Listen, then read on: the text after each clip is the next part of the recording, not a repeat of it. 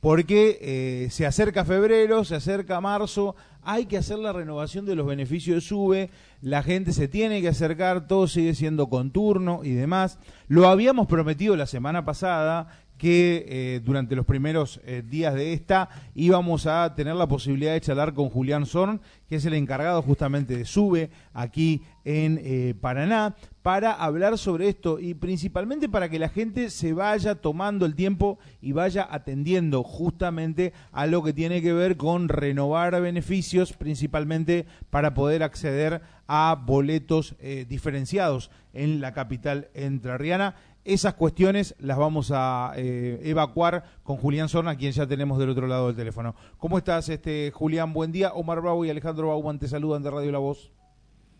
Buen día, Omar, y buen día, Alejandro. ¿Cómo están? ¿Cómo va? ¿Todo bien? Todo bien, por suerte.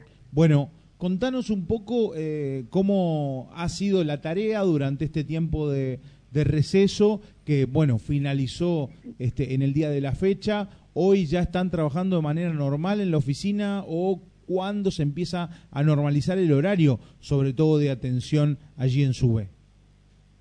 Eh, sí, primero que todo, nosotros en todo el mes de enero aprovechamos para darle vacaciones al personal, que es cuando menos personas concurren a, nuestras oficinas. Entonces se reduce lo que es el horario, se, se atiende solamente en el turno mañana, el turno tarde se saca. Más que nada por eso, porque después, ya directamente eh, después de la primera semana de febrero, comienza la renovación del boleto estudiantil y es una cantidad importante de, usuarios que se acercan a las oficinas. Entonces, básicamente por el factor humano, nosotros queremos que el personal esté bien descansado para que atienda esa cantidad de gente. Es por eso, por un tema de logística, que se reduce lo que es el horario de atención. Obviamente, porque contamos con menos personal y y necesitamos que, estén con todas las pilas para arrancar lo que es el boleto estudiantil que eh, terminamos atendiendo generalmente más de mil personas por día. Julián, Omar Bravo te saluda.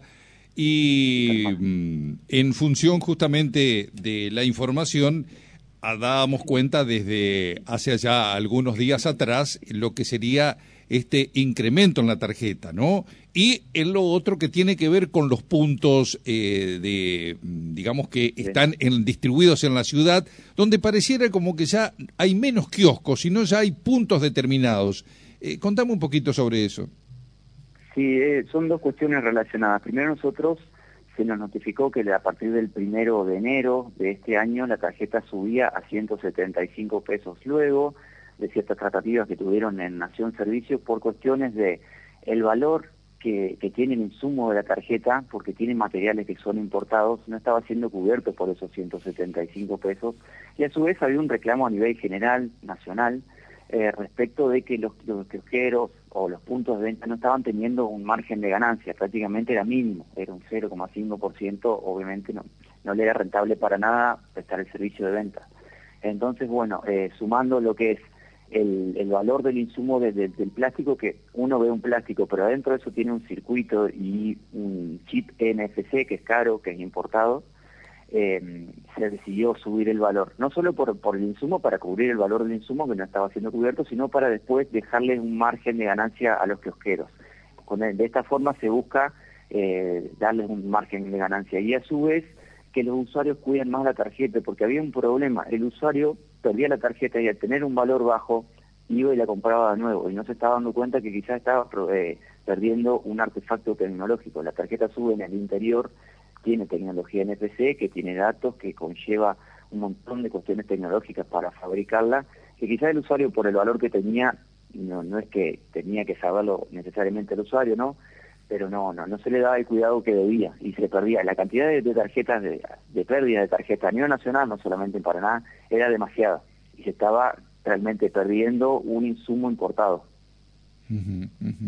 Bueno, eh, bueno, a ver, en lo que respecta, a veces uno habla desde la ciudad de Paraná como que, este, mm, digamos, la tarjeta eh, tiene sus, sus puntos ya y la gente naturalizado.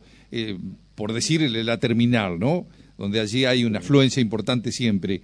Pero digo, en, en lugares, por ejemplo, como eh, Colonia Avellaneda, eh, San Benito, ¿cómo se da esto? Porque la gente a veces para hacer una carga, para hacer, no sé, un, sencillo trámite, debe recorrer eh, una cantidad de cuadras importantes, ¿no? ¿Cómo, cómo se soluciona esto? Respecto de la información de eso, estoy al tanto. El problema es que ellos son municipios que no tienen nada que ver con, con, con Paraná. Yo soy director de una dirección del municipio de Paraná. No puedo yo intervenir en otras localidades, en otras ciudades, eh, de ninguna manera. Entiendo. Ni siquiera llevando terminales a otros puntos, ni, ni, dando intervención a que un kiosco esté cobrando de más ni nada, porque como te digo, yo mi límite es la municipalidad de Paraná, nuestro límite de la dirección de sur, mejor dicho. No podemos intervenir en otra en otras localidades, en otras ciudades. Ellos son, si bien están cerca, estamos conectados eh, la gente de Colonia de Llanera y la de Paraná interactúa todo el tiempo, son municipios totalmente distintos, ciudades totalmente apartadas. Eh, pero, pero eh, ¿cómo se compatibiliza esto, Julián? ¿Cómo se compatibiliza el hecho de que ah. quedan como lugares allí donde a quién responden, digamos, al municipio tampoco, eh, digamos, dependen del orden nacional? Sí, la respuesta que, que yo le podría dar es a modo de favor, si, siempre lo, dije, yo estoy a disposición, si alguien de esos municipios se comunica conmigo, yo les puedo asesorar para que se contacten con Nación Servicios y se les otorgue puntos de venta, se les haga algún tipo de incentivo, puedo incluso ayudarlos a, hacer un convenio para que tengan terminales automáticas en punto de ellos, pero bueno. Claro, todo eso pasa por todo eso pasa en realidad por la gestión que hace cada intendente, ¿no? Digo, si quiere tener más puntos de más puntos de, este, de carga, de validación y demás. Exactamente, yo no podría intervenir porque simplemente soy director de del municipio de Paraná, no, no corresponde que yo intervenga en, otras localidades. Pero es, es, llamativo, por eso Julián, eh, aprovecho que estás vos al aire y planteando eh, diferentes temas que tienen que ver con la tarjeta SUBE, porque estamos hablando de miles de personas que están viviendo en San Benito, en Colonia Avellaneda, en el cual justamente se da esta situación en el que prácticamente para llegar a ese tipo de kioscos, eh, la gente no sabe a dónde recurrir. Al municipio parece que como que no le dan bolilla y después hacer un contacto a nivel nacional, bueno, eh, es bastante difícil y complicado, ¿no? Así que por eso eh, preguntaba como para tener una idea, digamos, de qué debe hacer esa gente que, este, eh, digamos, bueno, ya lo va naturalizando y viene a Paraná y lo cargará acá y, así, pero digo, este, es una situación bastante este, ilógica desde el punto de vista que son miles de este, eh, entrerrianos que quedan ahí un poco como marginados de decisiones que tienen que ver con la tarjeta, ¿no?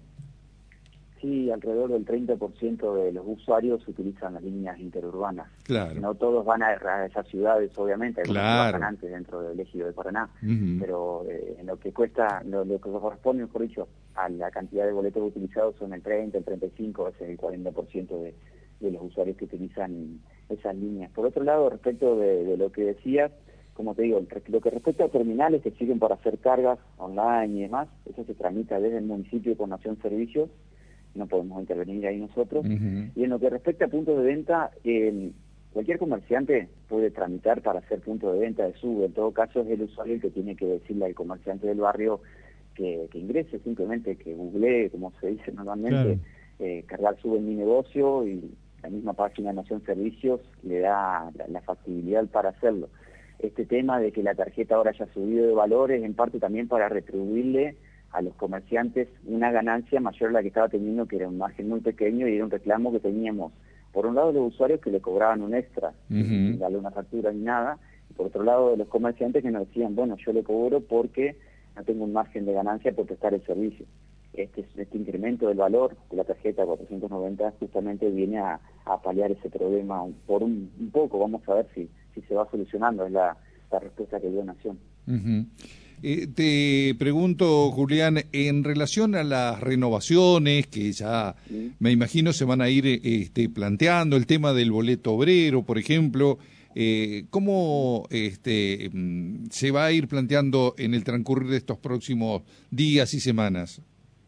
No, el obrero es más en, octubre, así que recién hasta recién hasta octubre hay que este digo por por los montos no eh, no en realidad se va actualizando los montos porque la ordenanza establece que es 1.5 el salario mínimo vital móvil, o sea, se multiplica por 1,5 el salario mínimo, entonces se va actualizando todos los meses porque el salario mínimo se va actualizando todos los meses.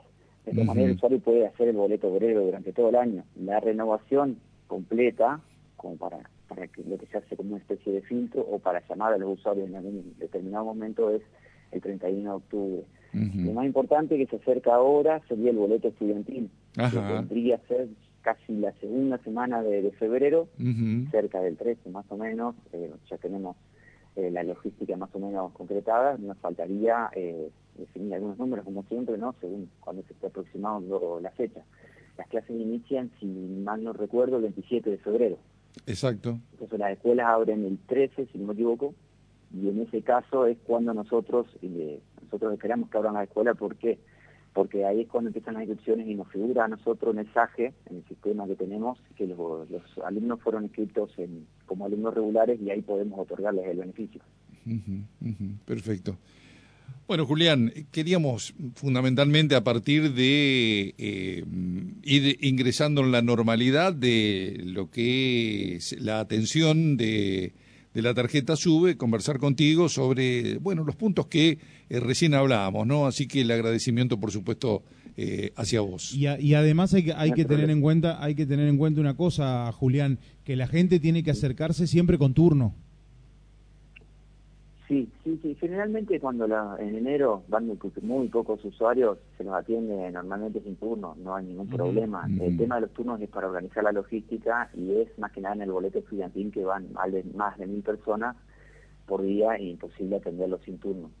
Eh, en, un día normal de enero que van 20 personas a la oficina, se los atiende sin turno directamente, pasan, hacen el trámite en dos minutos y se van.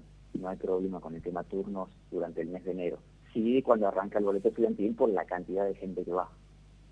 Bien, perfecto. Ahora sí, Julián, te agradecemos muchísimo por estos minutos y te mandamos un abrazo enorme. ¿eh? Un abrazo para ustedes y saludos. Hasta luego. Chao, hasta luego. Chao, hasta luego.